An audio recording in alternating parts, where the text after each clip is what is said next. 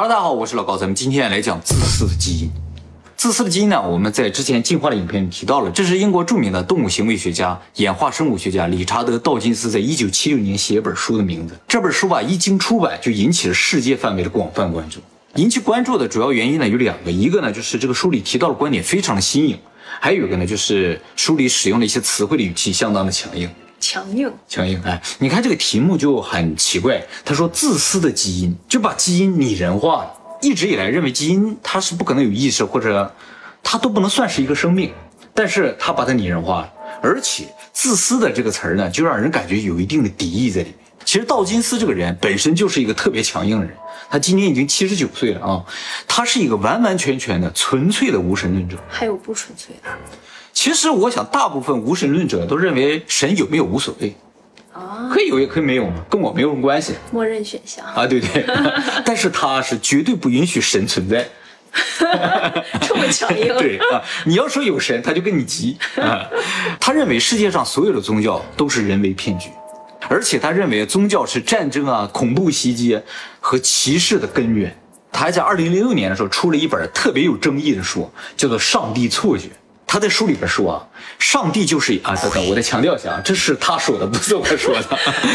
出生欲，这绝对应该提醒一下啊，他说的啊，他在书中说，上帝啊就是一个嫉妒心很强的、非正义的、歧视同性恋的、喜欢杀戮的恶魔。那么由于道金斯这个人这么直吧，所以总是受到攻击啊，或者受到非议的。这样不光是神学家攻击他，同行也攻击他。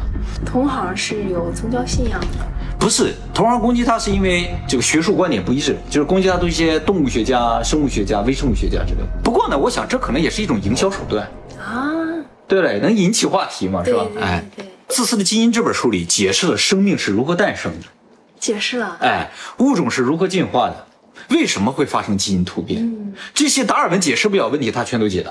他说啊，在宇宙之初啊，这个宇宙大爆炸一完事儿之后呢，这个世界里边只有原子。到处都是原子，这些原子啊都高速的旋转啊、运动啊，像一锅原子汤一样。这一锅汤在这搅啊搅啊，那原子互相相撞，有一些就撞在一起了，粘在一起就变成分子了。后来这些分子呢又相撞之后呢，又产生了一些分子链。直到有一天，两个分子一结合之后啊，形成了一个新的分子链。这个分子链有一个非常独特的功能，就是能够自我复制。他称这个分子啊叫自我复制子。道金斯说，这个自我复制者就是生命的源头。在这个地方，赵金斯其实阐述了一个生命和非生命最大的区别，就是生命能够自我复制，而非生命不能。你看树和木头，它的材质是一样的，但树可以自我复制，但木头不能。所以一个是生命，一个是非生命。哦。但是呢，这个说法里边也有问题。你看机器人，它可能也能自我复制，或者电脑病毒它也能自我复制，但是你并不能说它是生命，肯定还有其他的东西能够区分生命和非生命。那它是怎么产生的？这个他不知道。他说啊，这个东西虽然感觉产生的几率非常的小，但是只要有几率，它就是有机会产生的。其实他这个想法的根据呢，就叫墨菲定律。墨菲定律就是说，再小的有几率产生的事情，它都会发生。关于墨菲定律呢，以后我们会专门做视频给大家讲解啊。这个能够自我复制的分子诞生之后，宇宙发生了变化。以前所有的分子也好，原子的产生都是随机的，就是原子汤在这互撞产生的嘛。所以大家诞生的几率都差不多。但是一个能够自我复制的东西诞生之后，这个能够自我复制的东西的数量会急速的增长，而且它这个数量增长不是一个变两，两个变三个，而是指数型的增长，一个变两个，两个变四个，四个变八个。所以很快啊，宇宙里面就充满了这种自我复制子。但是这种自我复制子的数量增长的时候呢，会遇到一个问题，就是它复制就需要很多和它一样的材料，而这个材料在宇宙中不是无限的。就比如说要造一个我吧，就需要蓝色的原子，需要一个白色的原子。但是宇宙中蓝色原子和白色原子产生的概率和其他红色、黄色是一样的，所以数量是有限的。也就是说，他们自我复制的时候，复制着复制材料就没了。所以这种复制啊，按理来说是应该有一定容错几率的。就是说，必须和我一模一样的原子，我才能复制的话，那很快你可能就复制不了。你必须允许，就是是蓝色的原子，但是不用那么蓝，哎，稍微颜色浅一点也可以，允许这样的错误的产生。而这个错误就是基因突变，就是一种大自然的容错的机制，为了保证自己能够复制下去。那么这种容错的事情不断发生之后呢，就会产生一些看上去和我们一样，但又不太一样的复制子，对不对？这不一样越来越严重之后，有可能后来的自我复制子和原先的就完全不一样。完全不一样了。啊，像那个传话那种游哎戏一，样没，错。所以呢，就是根本上，由于这种基因突变，时间长了之后，就会产生完全不同的一些个体。虽然我们的祖先是一样，而且又过了几十亿年，又产生一个特别奇怪的自我复制子，它呢具有攻击性，就是说材料越来越少了之后，宇宙中终究是没有那么多材料让我继续复制下去了。于是有一个自我复制子呢，突然想，哎，我把别的自我复制子拆了，我不就能继续复制下去吗？当然，他不是想啊，这也是一个偶然产生，就是他碰到谁谁就散了，他正好哎拿这个材料过来组成一个新的自己。这样的自我复制子诞生之后，它就更适于生存，就是说具有攻击性的、肉食性的自我复制子就更容易生存。那与此同时呢，也有可能诞生一种具有自我保护能力的自我复制子，哎，就是它外面有一层薄膜，哎，就是你想给我拆掉，你拆不掉。这种具有保护性质的自我复制者，其实比具有攻击性的更容易存活就像山姆一样。啊。像文章，对他擅长保护自己嘛，对吧？冲锋陷阵的早都没了，对不对？所以大家要在一个环境里生存下去，最重要的并不是消灭你所有的敌人，而是学会保护自己。自己不被别人消灭是生存下来的第一守则。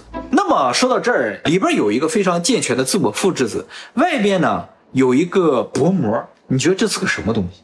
细胞，没错，就是说，自我复制子发展到一定程度之后，它的最终形态其实就是基因，而细胞呢，就是保护它的那个薄膜。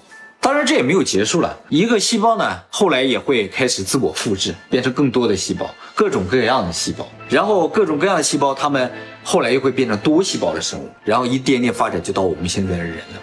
所以，我们最终其实只是基因发展到现在的一种表现形态，而我们就是基因的一个载体。外面那个膜，对，只是我们更复杂一点。比如说，我们有脑子、有器官这些东西，这些东西都是基因设计好的，来帮助它更好的生存。比如说，我们作为基因的一个载体的话，要听它的话嘛。但是如果发生什么事儿，我们都去问一下基因，就有点来不及嘛。于是基因就设计了个大脑，这个大脑的基本原理由它来设计，怎么运作都由它来设计。但是遇到什么事情来判断，就由大脑来判断就可以了。你也可以这样理解，就是说，细胞是保护 DNA、保护基因的一个最小单位，而我们人是一个更复杂的一个保护基因的一个装置。哎，就相当于我们是汽车，而基因呢是里边的司机，我们受它操控，而且保护着它。那既然基因是我们的核心，那么我们的所有的行为，比如说我们吃饭、我们睡觉、我们繁育下一代，其实都是基因让我们这么做。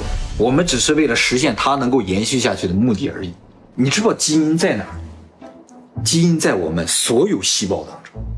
你抹一把脸，满手都是基因，就是这样的。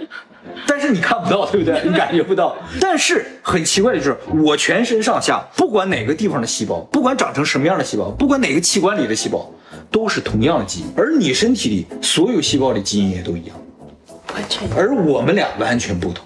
你抹一把全是你的基因，我抹一把全是我的基因。油的基因，大家注意啊，我一会儿说 DNA，一会儿说基因，这两个有什么区别？DNA 啊是一个分子长链，上面的一段一段一段都叫基因，所以 DNA 是一个基因的集合体。那么说到这儿呢，就是大家也体会到了道金斯的这个理论呢是相当有突破性的，因为达尔文的进化论也好，神创论也好，都无法解释生命从哪来的，但是道金斯解释了，他说了这是一个自我复制机制的产生的必然结果。但是呢，自私的基因发表以后啊，受到了很多人的质疑，有很多人提出了一些反论啊。按照道金斯的理论，基因是自私的，所以他只会考虑自己，他不会去考虑别人，只要自己能生存下去就可以。但是事实上，我们在生物界能看到很多的利他行为，这种利他行为呢，用自私的基因是无法解释。比如说，我们在进化的影片里举了好几个例子，说浮游的幼虫啊，会因为种类不一样，它们生活在河里的不同区域，就是为了防止互相争抢食物嘛。还有北美林鹰，它们住在一棵树上。也不会抢别人的食物嘛。其实啊，还有一个特别典型的例子，就是吸血蝙蝠。吸血蝙蝠啊，它吸完血回来之后呢，是会把血分给同类。因为想吸血也不是那么容易的事情 啊！一旦有人吸到了，他们就拼命的吸，吸完了之后呢，回来分给大家。这种现象感觉特别不自私。按理来说，自私的基因的话，你不仅不应该帮助他，你应该趁他脆弱的时候攻击他，这才叫自私的基因嘛，对不对？你怎么会帮助别人呢？道金斯是这样解释这个问题的啊，他说有些事情从宏观上来看的话是利他行为，但是你从微观看就是自私的行为。什么意思？他说这个蝙蝠如果不分血给别人喝，别人也不会分血给他喝嘛。因为他们是同种，所以这非常不利于自己的生存。而拥有愿意分血给别人喝的蝙蝠更容易存活下来。所以根本上，他们是对别人分血给他们喝有一定期待性的，这是一种自私。他期待了吗？他本身从思维上并没有期待，只是他的基因就是这样设定好的。这一点呢，其实和阿德勒的心理学是对得上的。你关心别人，其实根本上不是为了别人好。而是为了自己，是一种自私，你懂吗？就我有我对你多么多么好，我有多么爱你，对，但人家不需要，对，这就是一种自私。你完完全全其实都是为了自己。我分血给你喝，其实并不是为了你怎么生存下去，你以后对我怎么好，跟这没有关系。只是一旦有一天我不行了，你也会分给我的，因为你基因里也有这个东西，咱们是同种。其实还有一个现象也能说明这种微观上的利己行为表现在宏观上就是利他行为。你看日本社会就是这样。其实每个人都很自私的，他们把自己关在屋子里，但是从表面上看上去，就是哎，大家都不打扰别人，整个社会非常的协调，就是这样。其实你微观到个人的话，他们就是一种自私，他们并不关心别人，他们只关心自己，但是表面上就是不打扰别人。那如果去打扰别人，反倒是对大家好，这就说明什么？你关心别人也是自私，你不关心别人也是自私的。就是根本上，生物它就是自私的。你所有的行为看上去，不管是自私的还是不自私的，它都是自私的。还有啊，有人反驳说，说你看啊，按照自私的基因的说法啊，生物在求偶的时候，因为求偶是非常重要的，涉及到你这个基因能够遗传下去的问题。这么重要的问题，如果是自私的基因，雄性来争雌性的时候，应该大打出手，不是你死就是我亡啊。但是自然界里大部分求偶的活动是比较平静的，虽然也有打斗的，但是打斗也适可而止，不会杀死对方，顶多把他赶走。而大部分是什么情况呢？孔雀开屏，是不是？或者跳一段舞啊，是吧？唱一段，或者是你看我的羽毛好不好看啊？都是这样。你看我这个脚长不长？哎，都是这样的，只是看看而已，就比较比较而已，就完事儿了。说这个就不符合自私的基因。完全没有这种优胜劣汰啊，竞争的感觉。哎，人也是这样，对不对？看看我的房子，我的车，就完事儿了，不用打，是吧？对不对？啊，打扮的帅一点就可以了。女生也是吗？打扮的好看一点就完事儿嘛，对不对？按照自私的基因的话，是一定要消灭对手的。那么道金斯是怎么解释这个问题呢？他说啊，从表面上看啊，确实好像有一点利他的感觉在里面，至少没有自私的感觉。但是其实也是自私的，为了自己。为什么呢？因为啊。在自然界里面，这种求偶啊，你的对手不光一个。你如果跟对方拼个你死我活，就是说你杀死了对方，自己自损八百，结果随便再来一个你就完了。你给别人机会，说不定他帮你灭掉两个。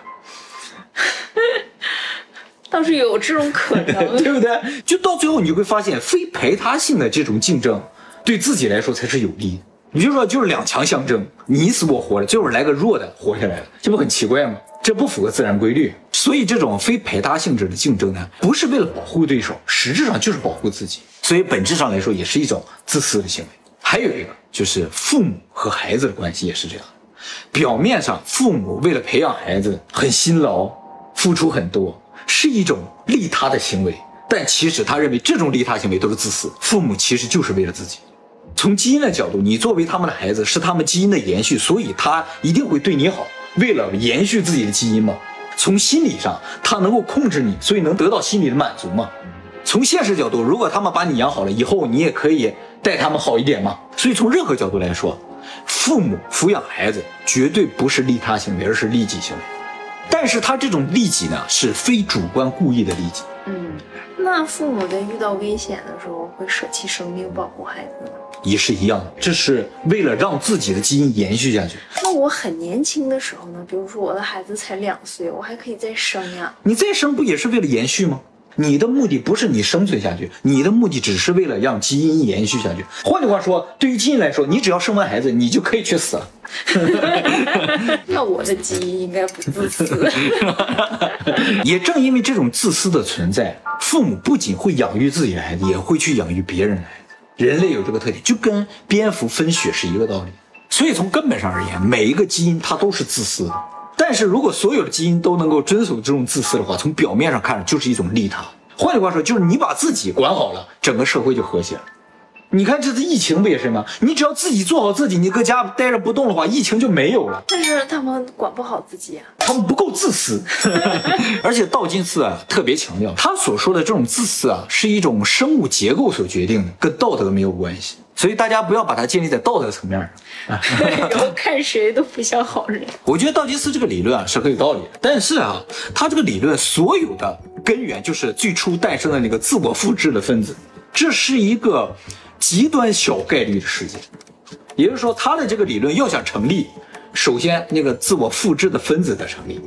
如果没有它的话，他理论就完全不成立。而且这个小概率事件小到什么程度？就是到现在我们在这个宇宙中都没有发现第二种生命。所以在进化论这个问题上啊，不管是演化论也好，进化论也好，他们都是建立在极端小概率事件上。啊，如果没有这个极端小概率的事件的话，他们的理论都是不成立。但他这个理论就是怎么说他都是对的，就是有两面性啊。你看我出门也是自私的，我不出门也是 自私的。没错。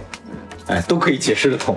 而这个极端小概率的自我复制子这个东西啊，我们好像没有见过，但是大家抹一把脸，满手都是，就是这个东西。而且道金斯还提到一个非常有意思的事情，说人呢，除了基因这个自我复制子之外，其实还有一样自我复制子，这个东西叫迷因。你听没听过网络迷音？哦，就是那个迷音，它是文化的基因。他说文化。和我们的基因有同样的属性，都能够自我复制，而且都能够遗传。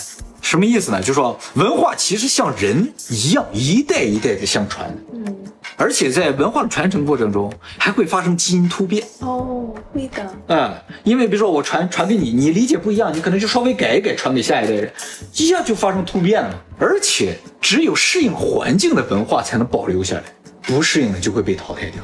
跟基因是一样的，但是呢，民营这个文化基因啊，要比我们基因更容易传播，因为它可以通过各种有形、无形的方式传播。现在我们甚至可以通过网络来传播了，就一下子让所有人都了解到这个文化，也就是让所有人都接受到这个迷因，就复制到了，就复制到了。人还得通过繁殖才能传给下一代，他不需要。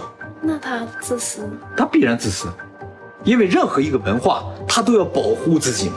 所以他也是自私，所以现在大家也接受到了我们的文化基因啊，没错，大家已经被这我们种上了迷因了。啊，不知道了，不知道了啊，然后大家接下去就会把这些 会突变，然后继续传承下去，讲给他们的孩子听，说以前啊有一老高，有的人就没有突变呀。